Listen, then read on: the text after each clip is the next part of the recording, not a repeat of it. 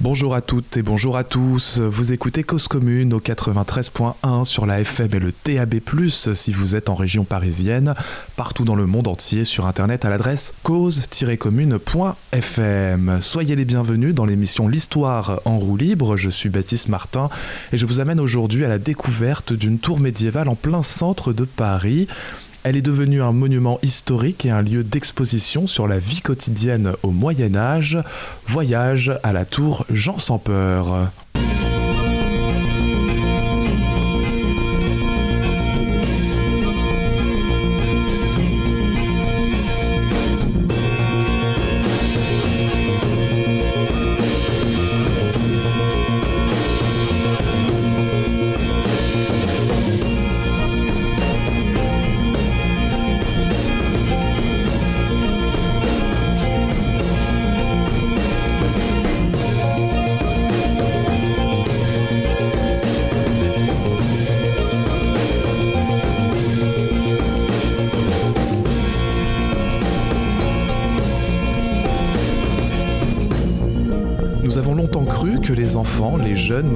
Pas d'intérêt particulier dans les sociétés médiévales. Ces dernières auraient été indifférentes au sort de leur progéniture, nombreuses et éphémères, comme l'écrit Didier Lett en référence à la forte mortalité infantile. Rien n'est moins faux au regard du renouvellement historiographique des dernières décennies. L'enfant, le sentiment d'enfance était bien pris en compte, pensé par les médiévaux.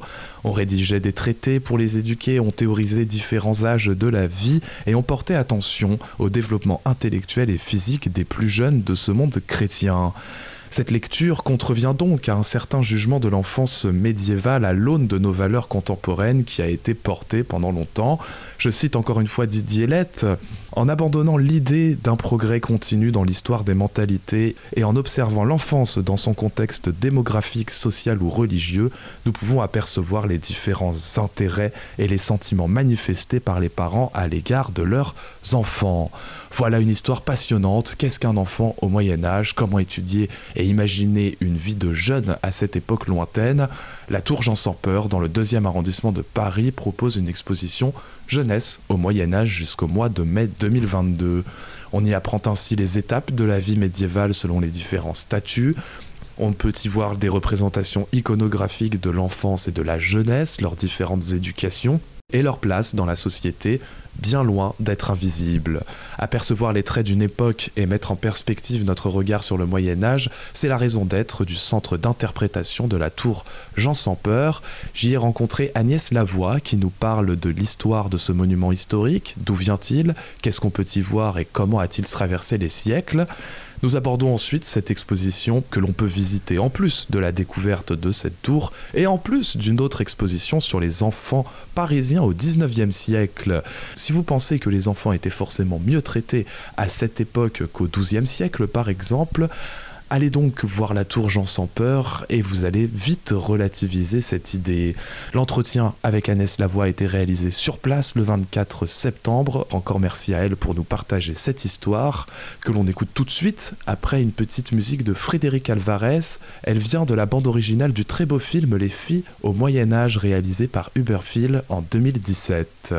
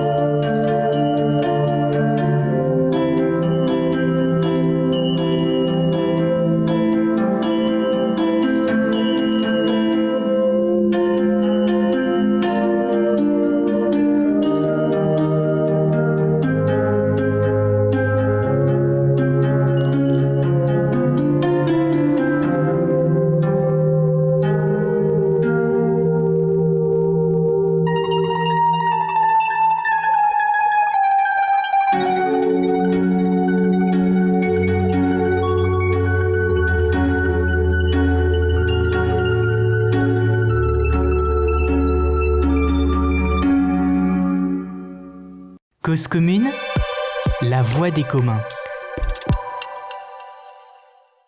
Agnès Lavoie, bonjour. Bonjour. Vous êtes euh, chargée de la communication et des publics à la Tour Jean sans peur. Merci de nous accueillir et d'avoir accepté cette invitation pour l'émission L'Histoire en roue libre sur Cause Commune 93.fm.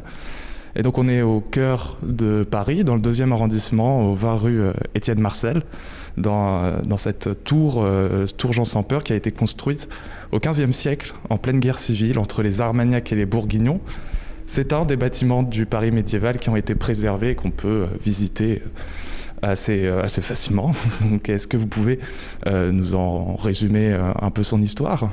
Alors euh, d'abord, effectivement, situer le contexte, c'est un lieu qui euh, a été construit au début du XVe siècle pour un prince, qui est le duc de Bourgogne, le cousin du roi.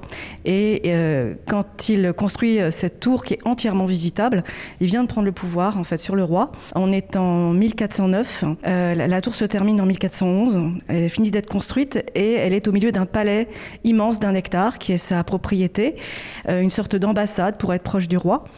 Et ce lieu, en fait, va survivre par-delà les siècles, après les quatre, enfin après les trois autres ducs de Bourgogne, euh, avec une, une fonction principale qui est de desservir euh, de nouvelles ailes d'hôtel euh, au XVIIe, XVIIIe siècle pour enfin voir arriver son classement monument historique en 1884 de façon indirecte grâce à Haussmann, grâce à la percée de la rue Étienne Marcel, qui met à jour ce bâtiment euh, qui, était totalement euh, oublié. Et euh, donc, par la suite, il va falloir attendre quand même un siècle pour voir sa restauration en 92 et enfin une ouverture en 1999 puisque les choses se sont faites à chaque fois de façon séparée. Et c'est une association d'archéologues et d'historiens qui tient ce lieu depuis plus de 20 ans et qui a à cœur de faire découvrir euh, toute l'actualité sur la société médiévale, sur la vie quotidienne au Moyen Âge,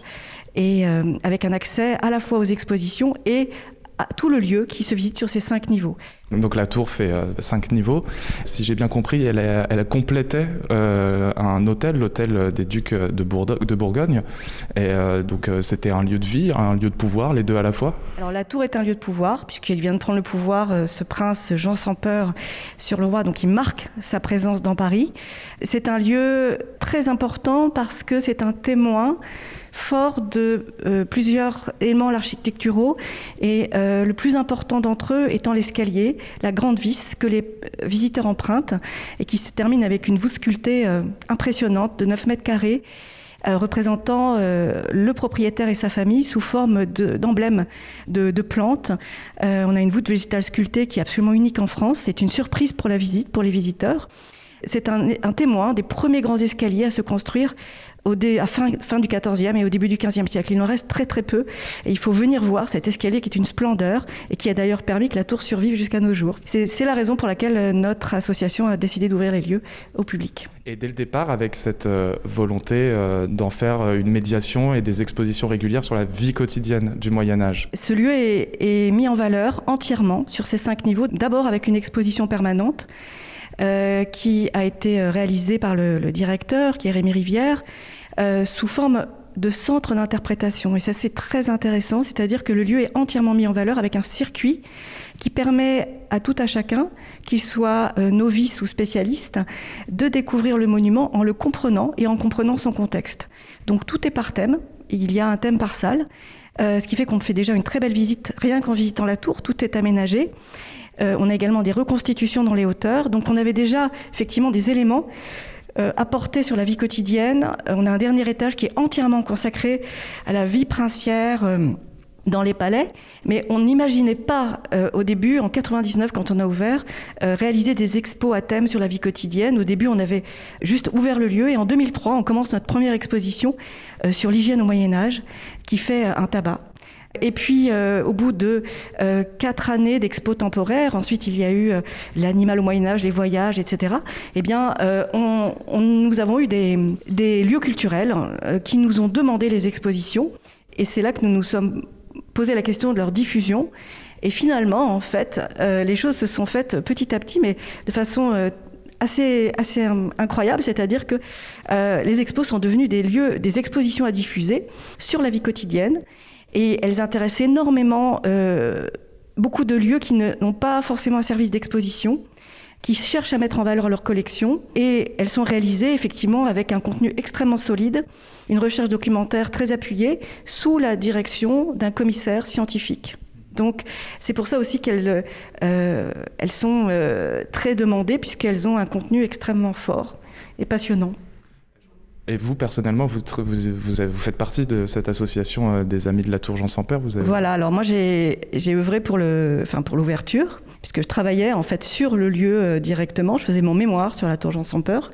Euh, avec la Sorbonne et le HESS. Et donc j'ai pu publier en fait euh, euh, de nouvelles études en lien avec un archéologue qui est Marc Viré, archéologue à l'INRAP, sur en fait les sur le, en fait sur une, étude du bâti qui n'avait jamais été faite en fait. C'est une étude archéologique du bâtiment et on a pu découvrir de nouvelles choses et notamment donc la, structure en fait l'organisation du lieu mais également euh, les qualités de pierre utilisées. On a fait un relevé en fait entier euh, du, bâtiment, ce qui m'a énormément appris parce que moi je n'avais pas euh, toutes les compétences du tout de Marc Viré. Ça m'a beaucoup beaucoup appris. Et puis j'ai travaillé avec une autre personne qui est formidable, qui s'appelle Laurent Ablot, qui est historien, spécialiste de l'emblématique. Et c'est avec lui qu'on a pu décoder les différentes plantes au niveau de la voûte puisque euh, avant notre euh, arrivée en 1999, la voûte sculptée à la fin du grand escalier n'était vue que comme une voûte comportant du chêne qui était bien présent, mais euh, il est complété par deux autres plantes qui sont l'aubépine et le houblon. Et tout ça fait sens puisque chacune des plantes représente l'emblème, en fait, et l'emblème d'un personnage, c'est-à-dire le, propriétaire Jean Sans Peur et ses parents. Et en fait, on, on arrive à la fin de cet escalier, finalement, à une sorte d'arbre généalogique très simplifié qui met en valeur la famille de Bourgogne. Il faut savoir que dans les demeures médiévales, quand vous passez dans des espaces, euh, tout est signifiant. Euh, c'est quelque chose qu'il faut vraiment avoir à, l'esprit quand vous euh, découvrez des lieux médiévaux, surtout des lieux princiers. il y a des passages spécifiques, il y a des emblèmes, tout est marqué, tout est extrêmement symbolique. Oui, on laisse sa, trace, on laisse sa marque de, de pouvoir et d'habitation sur ce, qu'on a construit. Et alors, oui, peut-être pour euh, continuer sur euh, l'histoire de, ce lieu, puisque vous en avez fait un, mémoire de recherche, euh, vous avez pu retracer les étapes de la construction. Est-ce qu'on a des sources, des archives sur Alors là, on est plus sur la partie historique, et il y a une étude très importante qui a été faite par Philippe Plagneux, qui a été l'étude préalable à la restauration. la restauration ayant été faite en 91-92. Euh, lui a fait cette étude en 1989 hein, et il a permis de déterminer le compte de construction qui pouvait être lié à ce lieu. Et euh, donc euh, avec des éléments qui étaient très clairs, et, sauf qu'il n'y avait pas eu d'étude réelle du bâti, qui a été fait par la suite avec euh, notre étude avec, euh, avec Marc Viré. Et on, est, on s'est euh, éloigné de ce compte de construction qui pouvait être peut-être le compte de construction aussi d'un autre, un autre bâtiment, une autre tour dans le palais, puisque aujourd'hui on n'a on plus que ce lieu uniquement. Et nous avons avec Marc déterminé les phases de construction différentes à partir de l'étude du bâti pour les rapprocher ensuite du compte de construction qui avait été trouvé de, par Philippe Lagneux, pour voir si les deux entre l'étude du bâti et le compte de construction correspondait bien. Et ça correspond absolument. Donc ça nous a permis de publier en fait dans une étude en 2008 à propos euh, de, de cette tour. Ce qui est très important à comprendre, c'est que les lieux comme la tour Jean sans peur survivent parce qu'elles ont un réemploi, parce qu'il y a euh, comme, comme le château de Vincennes par exemple, qui sert de, prison. Et parfois la seconde vie ou la troisième vie des monuments est parfois plus intéressante que la première.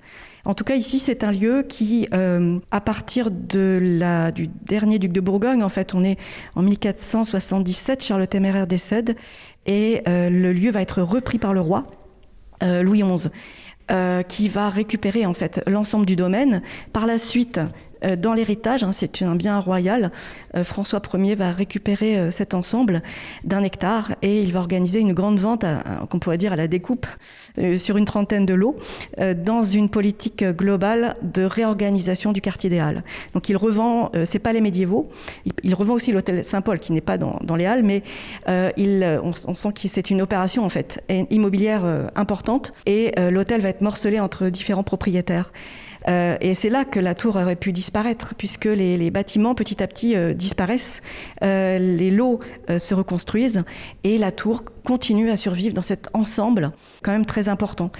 Donc le, lieu survit grâce à l'escalier et on voit euh, qu'une nouvelle aile d'hôtel euh, s'installe à l'arrière mais qui réemploie euh, le bâtiment médiéval. Et puis cet ensemble, une tour médiévale et un bâtiment desservi 17e ou 18e siècle, ces deux bâtiments continuent jusqu'à jusqu'à la fin du 19e siècle, jusqu'à la percée de la rue Étienne Marcel et on découvre ce lieu et je pense que les comités scientifiques vont faire pression euh, auprès de la ville aussi pour que euh, cet ensemble soit euh, récupéré par la ville en 1874, hein, ce qui va être fait, et qu'il y ait aussi une préservation de la tour en 1884 par un classement. Mais le problème, c'est que le bâtiment à l'arrière, qui avait été très transformé, n'a pas été suffisamment étudié et qu'il avait sûrement des éléments de l'ancien hôtel des ducs de Bourgogne, ce qui fait que bah, malheureusement il a été euh, détruit et remplacé par une école qui est l'école Étienne Marcel, attenante. Donc on nous confond souvent avec l'école. Euh, on a le même numéro en plus pour euh, augmenter la confusion. donc, mais ce qu'il faut savoir par rapport à l'emplacement et à l'emprise, c'est qu'aujourd'hui nous avons une cour d'école, alors qui, fait du sens par rapport à l'expo sur la jeunesse, mais par, ailleurs, cette cour d'école, eh en fait, est à l'emplacement de la cour de l'hôtel euh, médiévale euh. Donc c'est marrant, c'est toujours une cour. Ce sont plus les mêmes niveaux de sol, mais il y a des éléments en fait qui restent encore malgré tout. Et il faut savoir que l'architecte de l'école a fait extrêmement attention à avoir des éléments néo-médiévaux sur son école pour faire un rapprochement avec la tour et que les deux bâtiments finalement soient unis d'une manière harmonieuse les enfants euh, de cette école ont la chance de jouer euh, dans un lieu historique et dans une, euh, ancienne cour de, palais de, seigneurial. Alors, ils ne le savent pas tous. Et moi, je fais très attention chaque année à proposer des visites à l'école, des visites offertes, pour que les enfants découvrent ce bâtiment qui est absolument unique hein, à Paris, il faut le savoir, voire en France, parce que c'est une tour comme ça, c'est assez particulier. on a très peu de bâtiments médiévaux à Paris conservés. Euh, donc on en a fait d'ailleurs euh, une liste et on a fait une présentation dans le circuit permanent pour que les gens découvrent d'autres lieux. Hein. C'est le but des centres d'interprétation, c'est d'ouvrir sur d'autres lieux et qu'on s'intéresse au Paris médiéval. Mais il reste très peu euh, d'éléments et on a la chance d'avoir une tour entièrement conservée, entièrement visitable du 15e en plein cœur de Paris. C'est assez incroyable. Et bah, justement, je me demandais, enfin peut-être que vous l'avez évoqué et que j'ai oublié, mais euh, il est classé monument historique et euh, la ville, euh, enfin la tour est classée monument historique et la ville de Paris le rachète à la fin du 19e, siècle. Ça ouvre public un siècle plus tard et entre-temps, dans le 20e siècle... C'est complètement oublié, c'est-à-dire qu'elle est abandonnée. Abandonnée. effectivement, le dernier, les derniers propriétaires partent, enfin les derniers, enfin ils avaient le bâtiment à l'arrière et notamment, ce qui était intéressant, c'est que l'un des derniers habitants, euh, sinon le dernier, c'est le serrurier euh, Bricard, le fameux fabricant de serrures. Et c'est marrant parce que je me dis toujours que le, symbole de Bricard, c'est une tour.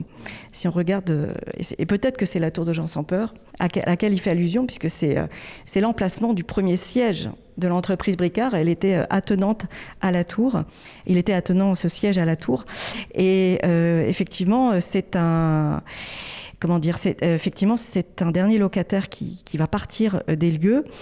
Et ensuite, euh, après le classement, 1884 jusqu'en 1992, 1999 même, le lieu est complètement abandonné. Alors il a pu être squatté, mais euh, voilà, d'ailleurs, nous avons nous-mêmes du mal à le faire connaître parce qu'il a complètement été oublié des mémoires. Euh, on a mis en gros 10 ans déjà pour le faire connaître dans le quartier, après l'ouverture. Et euh, il faut savoir qu'en parallèle, dans cette période de, entre, le classement et l'ouverture, enfin jusqu'en 1970, c'est la grande période des Halles. C'est un quartier très vivant. et la tour est complètement oubliée. On voit des cartes, on voit des photos avec les marchands des quatre saisons, etc., qui passent devant la tour qui est avec une grande palissade devant et elle est complètement oubliée. C'est, Alors on enregistre là dans, un sous-sol de, cette tour, euh, dans le lieu des expositions euh, temporaires. Euh, ce sous-sol, on sait d'où il vient, quel Alors on a des éléments, effectivement, les gens découvrent le lieu, en fait la tour Jean sans peur en montant jusqu'au cinquième étage. On est, la tour fait 28 mètres de haut. En fait on pourrait mettre 8 étages Euh, dans, ce, dans celui, il n'y en a que cinq. Il faut savoir, juste, je rassure qu'il euh, y a des sièges dans toutes les salles si on vient visiter, que c'est très confortable pour la visite. Et quand euh, les gens ont fini de visiter la tour, ils peuvent descendre dans l'expo sur la jeunesse au Moyen-Âge. Et là, ils atteignent les, sous-sols. Alors, on a les fondations d'une part de l'enceinte de Philippe Auguste, avec la fameuse tour, les, bases de la fondation, les, fondations de cette tour de, de l'enceinte.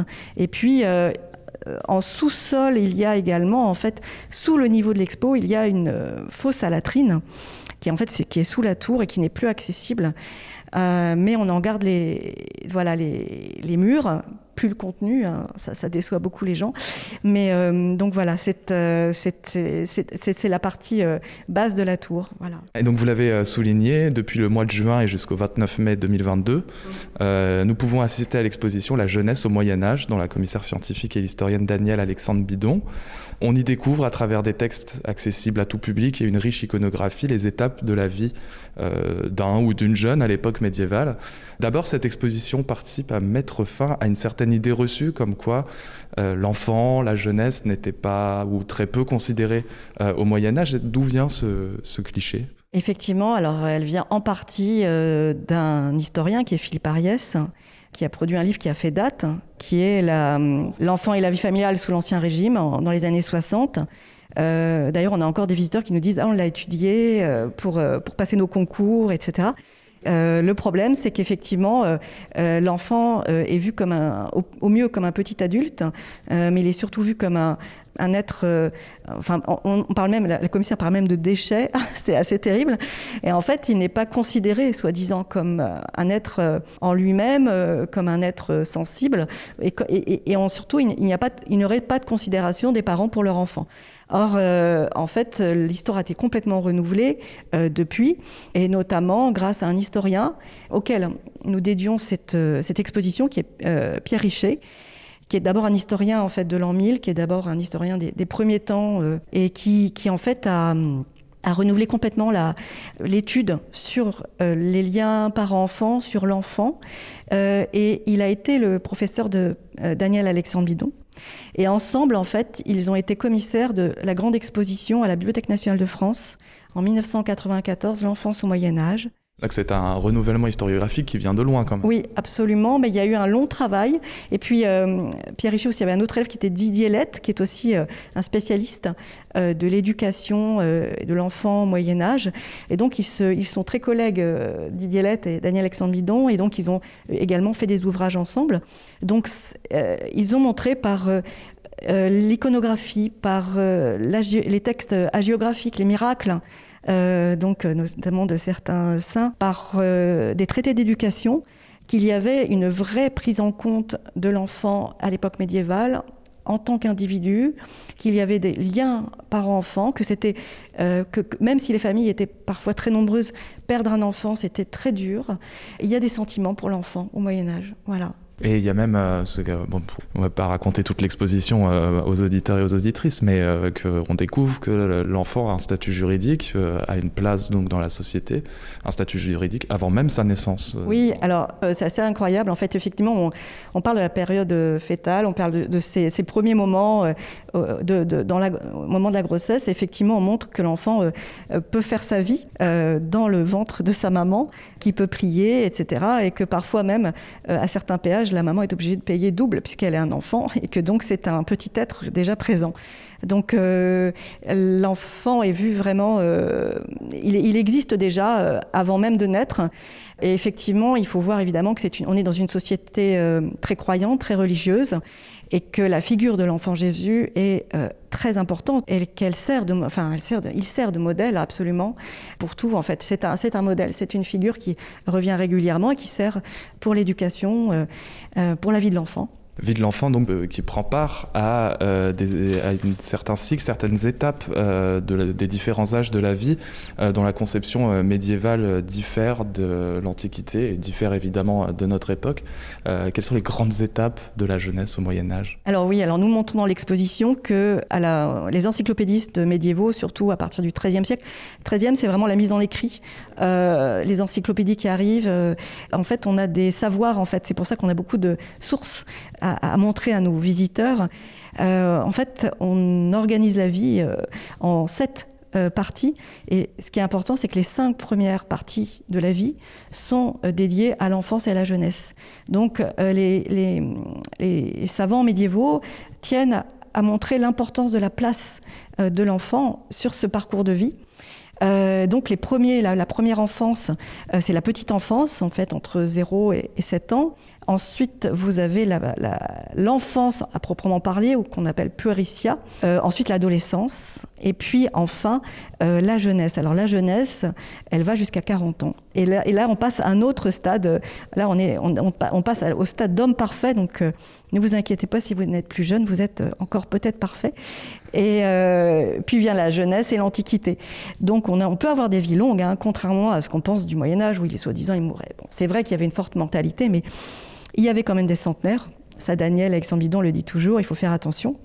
Et en tout cas, euh, il y a une subdivision de la vie qui euh, va être plus importante effectivement que la conception antique on parle de, Pythagore qui euh, sépare en quatre la vie à l'époque de l'Antiquité, donc suivant les saisons, donc quatre âges pour quatre saisons, en fonction aussi des, humeurs, de la complexion du, corps, puisque la théorie des humeurs en fait continue euh, au Moyen Âge, et pour chaque saison correspond à une sorte d'humeur et correspond à en fait une humeur euh, dominante pour chaque âge en fonction des saisons et cela détermine quatre âges, donc l'enfant, l'adolescent, l'adulte et le vieillard. Et euh, alors si on est jeune, donc de, de 20 à 40 ans, donc si on est dans la période de jeunesse, on est toutefois euh, majeur. Alors oui, la majorité, elle est, là, elle est là à 14 ans pour le coup, mais il y a des âges beaucoup plus... Euh, enfin, il y a des âges importants, il y a des, il y a des moments importants. Le, 7 ans, c'est comme encore aujourd'hui, c'est l'âge de raison.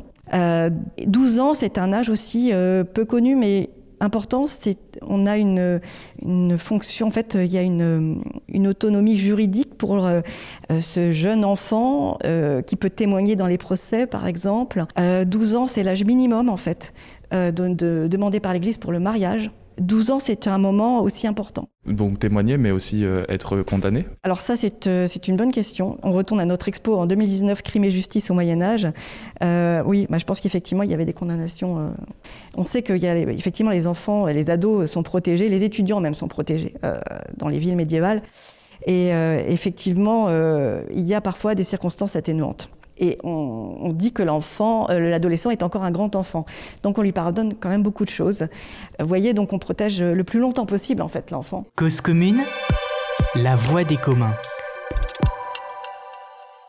on peut le voir, euh, le lire aussi, euh, que l'enfant est choyé, euh, qu'il est pris en compte et, que les gens aiment leur enfant, ce, qui est, normal en soi, mais ça passe aussi par des pratiques pédiatriques assez spécifiques aux, enfants à cette époque.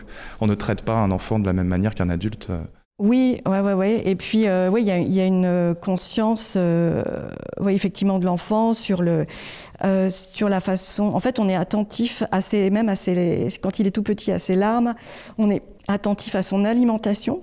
Donc, effectivement, même s'il n'y a pas de traité pédiatrique en soi, il y a quand même euh, des conseils qui sont donnés dans les encyclopédies, euh, dans les, certains, certains livres en fait de médecine, dans les livres des simples on, fait attention donc à son alimentation, euh, qui ne se, on fait attention à ce qu'il ne euh, se fatigue pas trop. Par exemple, une chose euh, pour l'alimentation, on, on, conseille, en fait, ça c'est vraiment, on va dire pour les nobles et les petits nobles, parce que tout le monde n'a pas les moyens de manger de la viande tout le temps, mais on leur donne de la viande jeune et blanche pour de jeunes enfants. En fait, on fait des, liens comme ça. Euh, par rapport à la médecine, pour les ordonnances, on dose les médicaments à un tiers de la dose par rapport aux, adultes. Et euh, pour la saignée, et qui est très courante en fait à l'époque, qui permet de renouveler, euh, de rééquilibrer les humeurs pour le corps. Il faut savoir que pour les adultes, on conseille une fois par mois une saignée pour rééquilibrer les humeurs pour le corps, et celle-ci n'est autorisée qu'à partir de 12 ans. Encore ce fameux âge de 12 ans qui marque un moment euh, important. Une maturité et enfin une formation. Mais ouais, une, une, formation du corps aussi. Nous, j'imagine que euh, une saignée avant cet âge, enfin à tout âge, c'est pas très, euh, c'est pas très conseillé ni agréable, mais à cette époque, euh, on considérait le corps assez solide pour subir ce, cette pratique. Et l'une des autres preuves de l'importance accordée aux enfants dans la société médiévale, c'est la réflexion sur leur place après la mort, puisque la mortalité infantile touche beaucoup d'enfants à cette, à cette époque et avant qu'ils ne soient baptisés, et le baptême étant euh, une étape fondamentale dans la vie euh, chrétienne euh, du Moyen Âge, tant et si bien que l'Église conceptualisa un lieu intermédiaire entre le paradis et l'enfer spécifique à ces enfants-là, et ça témoigne finalement d'une demande sociale importante de la part des parents. Absolument. Alors effectivement, il y a deux choses importantes. Effectivement, on est dans une société très croyante où le baptême a toute son importance c'est c'est vraiment le, début. Euh, on entre dans la communauté en euh, chrétienne. Et effectivement, dès le 5e siècle, en fait, on conseille. Alors faut parce qu'il pour vous expliquer l'histoire du larme des enfants, il faut comprendre aussi que le baptême est extrêmement important pour échapper euh, à l'enfer. Donc, dès le 5e siècle, on conseille en fait de baptiser les enfants dès la naissance, donc de crainte d'un décès prématuré. Donc, on, on a déjà cette idée-là. Il faut savoir qu'effectivement, euh, la deuxième chose, en plus du fait que la société est très croyante, c'est qu'elle euh, côtoie la mort très régulièrement, beaucoup plus que nous aujourd'hui. Donc il y a une, conscience beaucoup plus aiguë euh, de la mort, et donc on prévoit tout ce qui peut éventuellement arriver, même pour dès la naissance, on peut perdre euh, son enfant. Et effectivement, euh, on crée en fait à partir de, euh, je crois que c'est du, XIIe siècle, on crée en fait ce limbe des enfants qui est un lieu au cas où l'enfant ne soit pas baptisé, qui est un lieu où il puisse reposer, alors toutefois en enfer, mais sans souffrance. Donc c'est l'Église qui crée ce, qui, qui crée en fait cet endroit. Euh, il y a également euh, un autre élément en fait par rapport à, ce moment euh, crucial où on ne sait pas si l'enfant va vivre ou va mourir. En fait, il vient de naître. Il est pratiquement, voilà, il est, on sait qu'il va succomber, et en fait, on essaye le plus rapidement possible de l'emmener sur un sanctuaire à répit et qui est un lieu dédié à la Vierge. C'est un, une chapelle dédiée à la Vierge dans certaines églises avec un hôtel et la maman pose l'enfant euh, qui, est, est mourant, voire décédé, sur l'autel. Elle guette un signe de vie pour pouvoir euh, le baptiser rapidement, pour le faire baptiser rapidement, euh, en, lui en fait, en lui donnant l'eau bénite, en, permettant qu'il soit baptisé au dernier moment et qu'il puisse décéder et, pouvoir peut-être aller au paradis. Donc en fait, on, on a cette idée qu'il faut absolument sauver l'enfant. Euh, et donc on invente effectivement des euh, méthodes, des façons de faire pour euh, sauver les, enfants. Et puis on a aussi cette idée que on essaye de sauver aussi la famille, parce que derrière, il y a aussi cette réputation pour la famille, le fait de perdre un enfant qui puisse partir en enfer, c'est voilà, c'est extrêmement compliqué. Donc on, on, invente ce genre de choses, mais c'est très impressionnant parce que nous avons une autre exposition euh, sur l'enfance à Paris au XIXe siècle, qui est en miroir de cette exposition-là. Et les sanctuaires à répit au XIXe existent encore. Euh, donc, euh, donc c'est intéressant de voir que ce sont des traditions qui se sont perpétuées. voilà.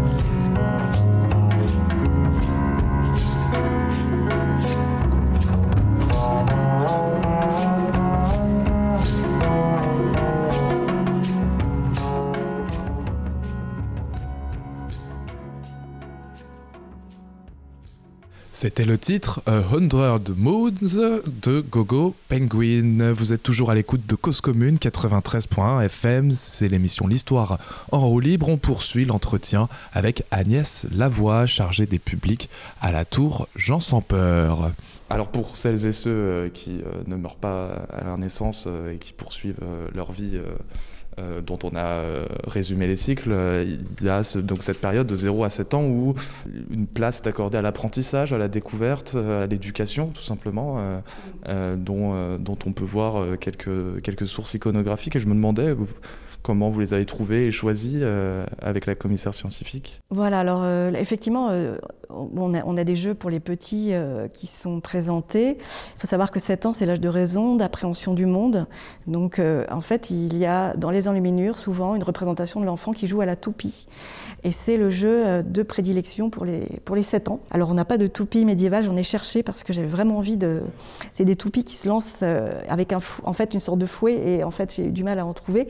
Mais nous avons néanmoins des reconstitutions euh, de, de, de, de, certains petits jouets, notamment d'une dinette médiévale, d'une épée en bois. Alors on a la chance d'avoir un ébéniste qui nous a reconstitué, d'après une source encore une fois, euh, une épée euh, pour enfants. Et concernant la dinette médiévale, nous avons fait appel à, euh, qui est en céramique, à Véronique Duret, qui est qui, est, qui, est, qui, est, exceptionnelle et qui reconstitue en fait des céramiques issues de fouilles archéologiques. Elle est archéologue de formation. Donc du coup, on a des, choses, des petits objets qui sont très sourcés et c'est très émouvant de voir cette petite dinette. On voit aussi, on a donné une bannière entière au jeu et joué.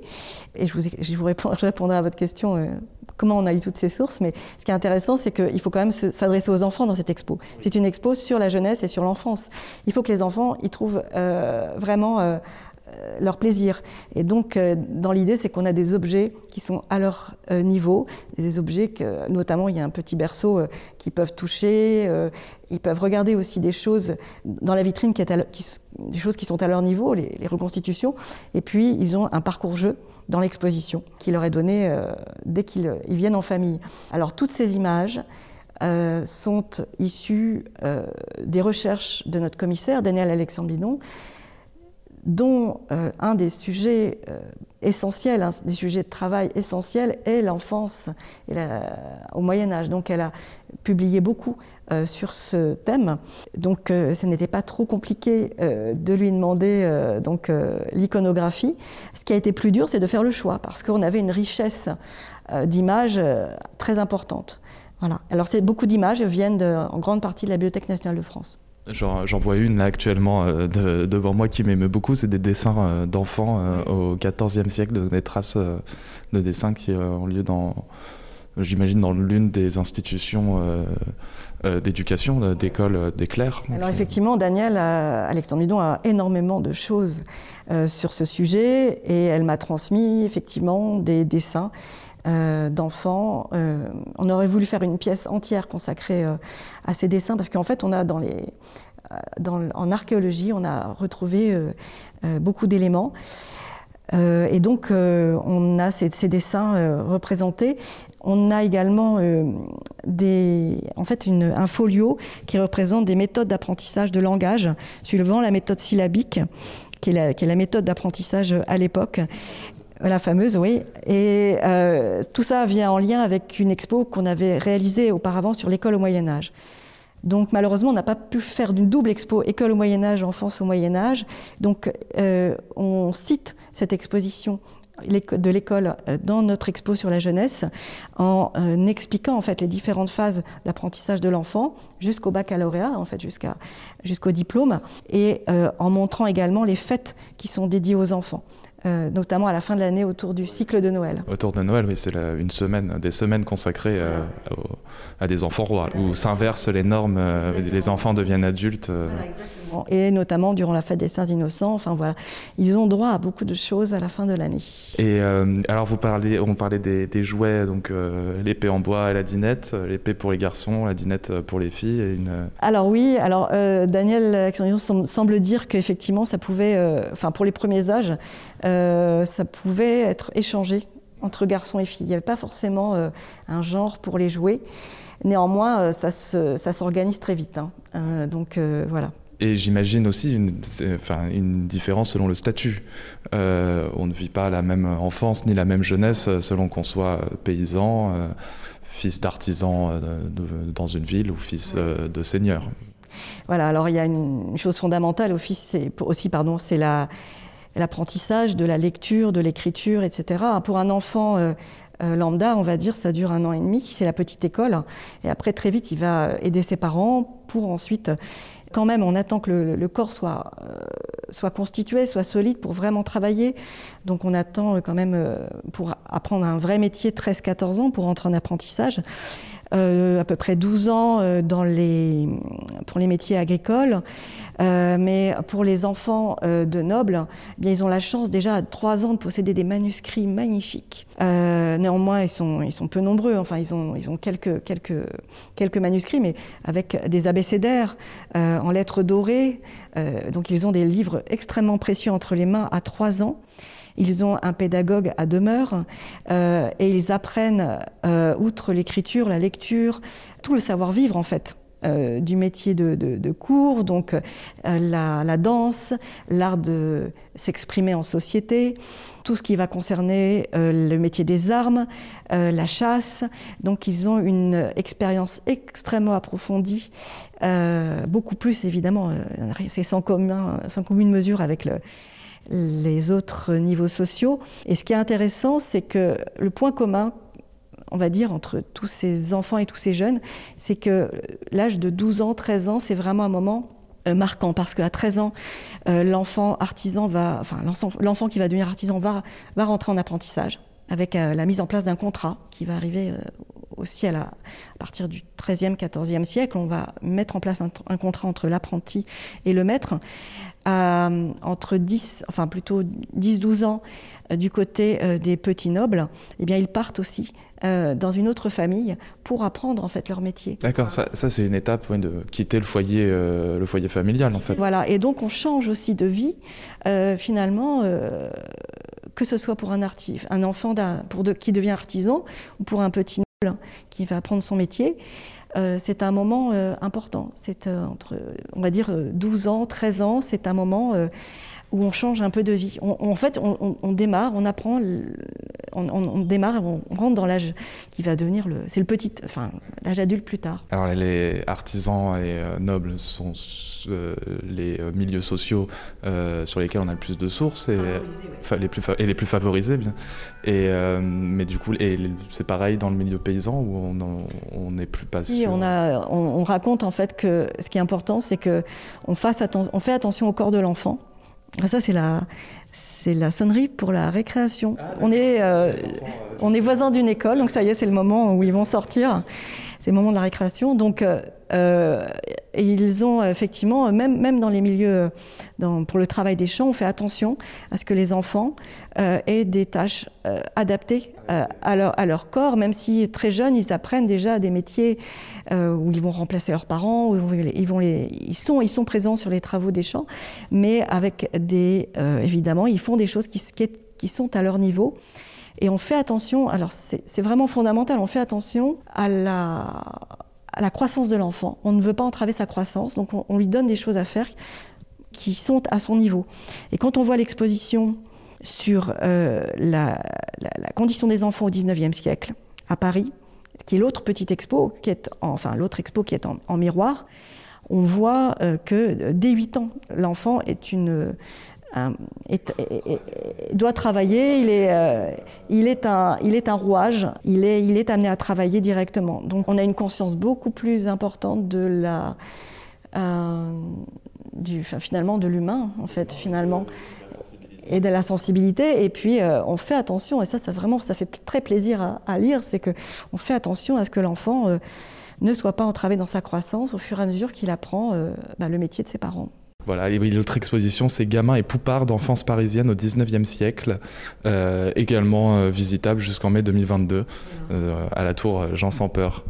et alors au Moyen Âge, donc, enfin à l'époque médiévale, il y a cette tranche d'âge entre 21 et 40 ans, donc la jeunesse dont, nous parlions.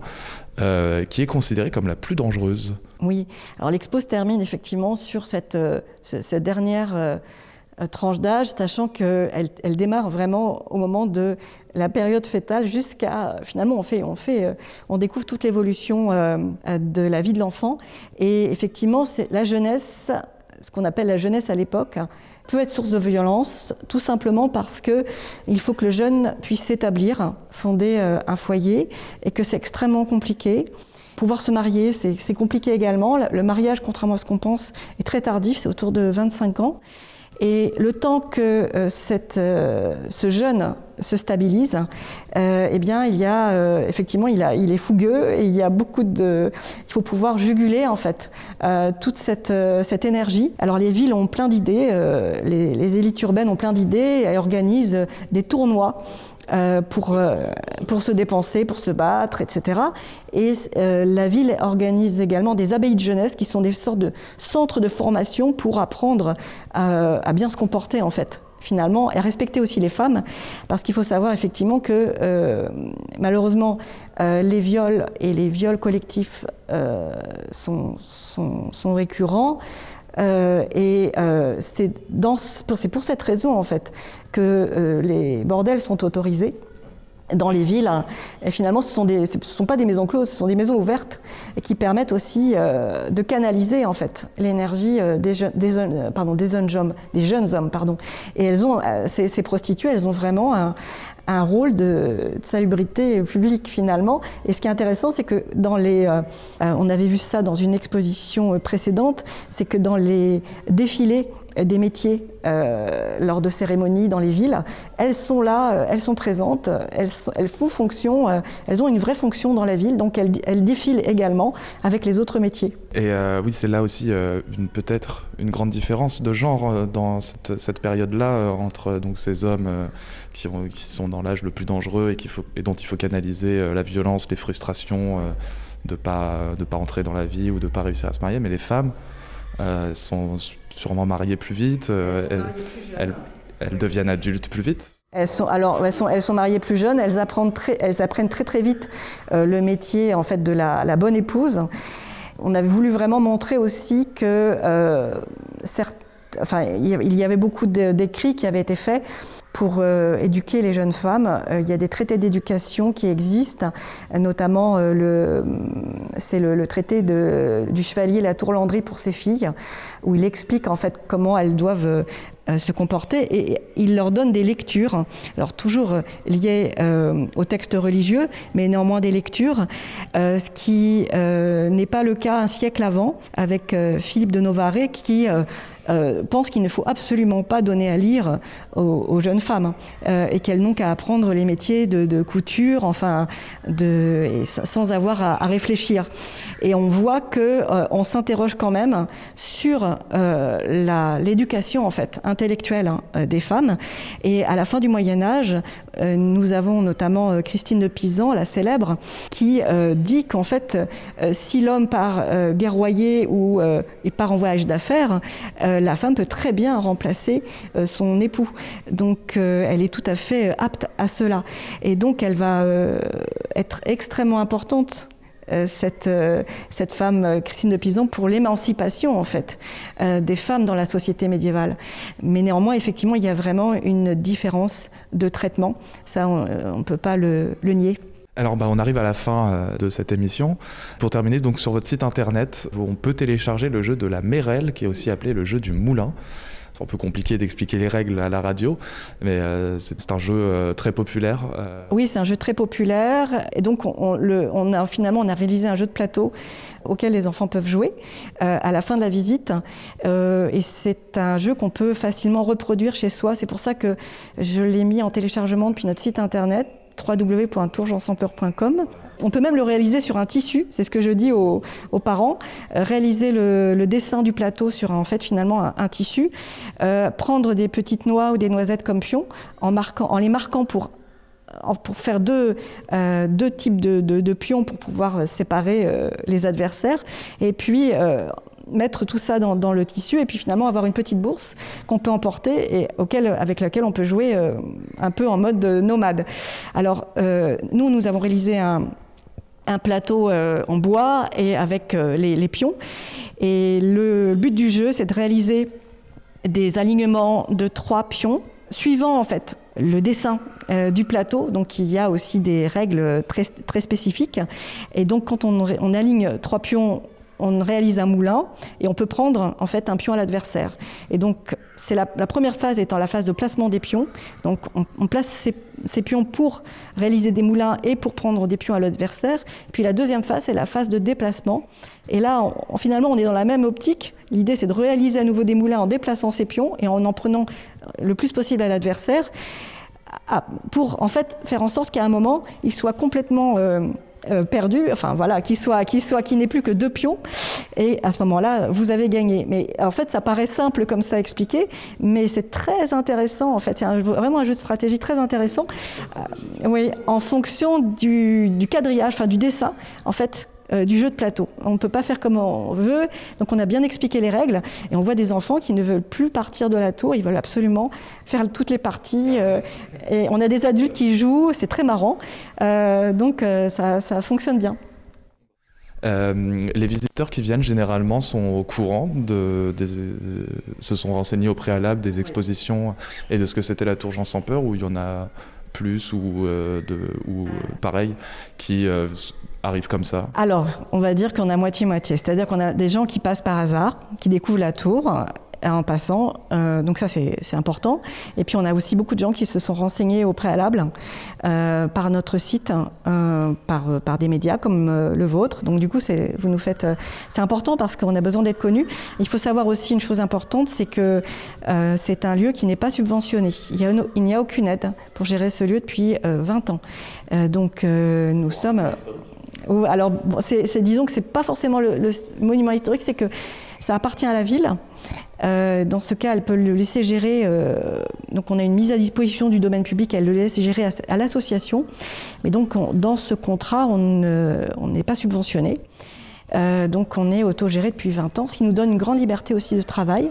Néanmoins, c'est grâce à vous que nous pouvons continuer à ouvrir ce lieu, c'est très clair. Donc, nous sommes très investis et très impliqués. Et donc, euh, ben, donc la communication, pour le coup, elle est euh, aussi malheureusement limitée puisqu'on n'a pas des grands moyens, euh, puisque nous n'avons pas forcément des budgets énormes.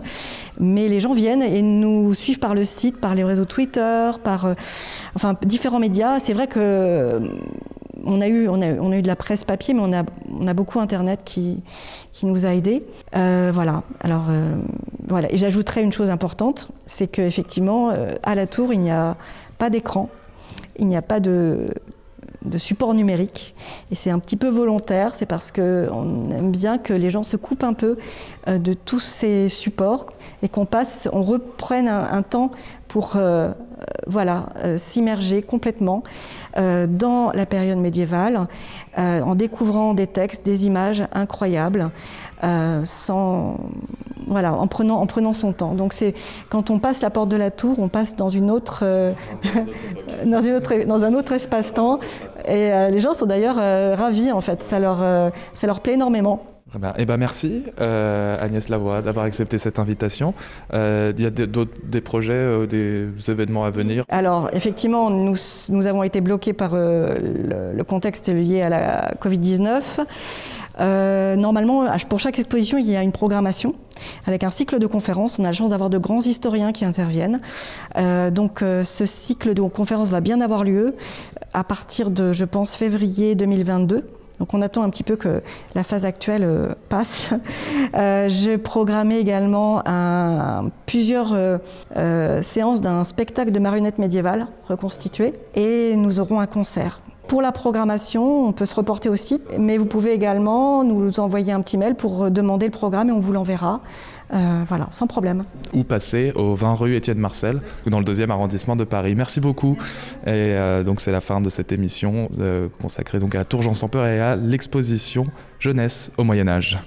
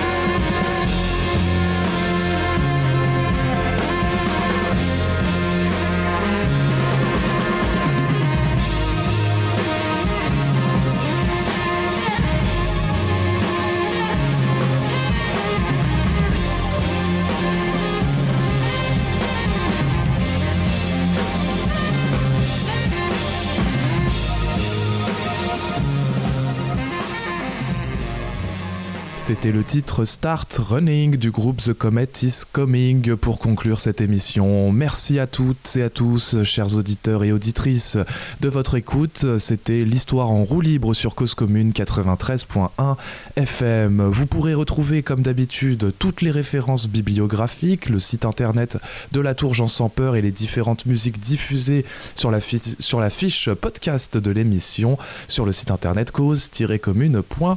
Je vous souhaite à toutes et à tous euh, une très bonne journée, une très belle soirée ou une bonne nuit selon l'heure à laquelle vous nous avez écouté. Si vous, êtes si vous êtes devant votre poste, je ne sais pas ce qui va suivre, mais restez à l'écoute, c'est sûrement superbe. À bientôt sur Cause Commune 93.1 FM.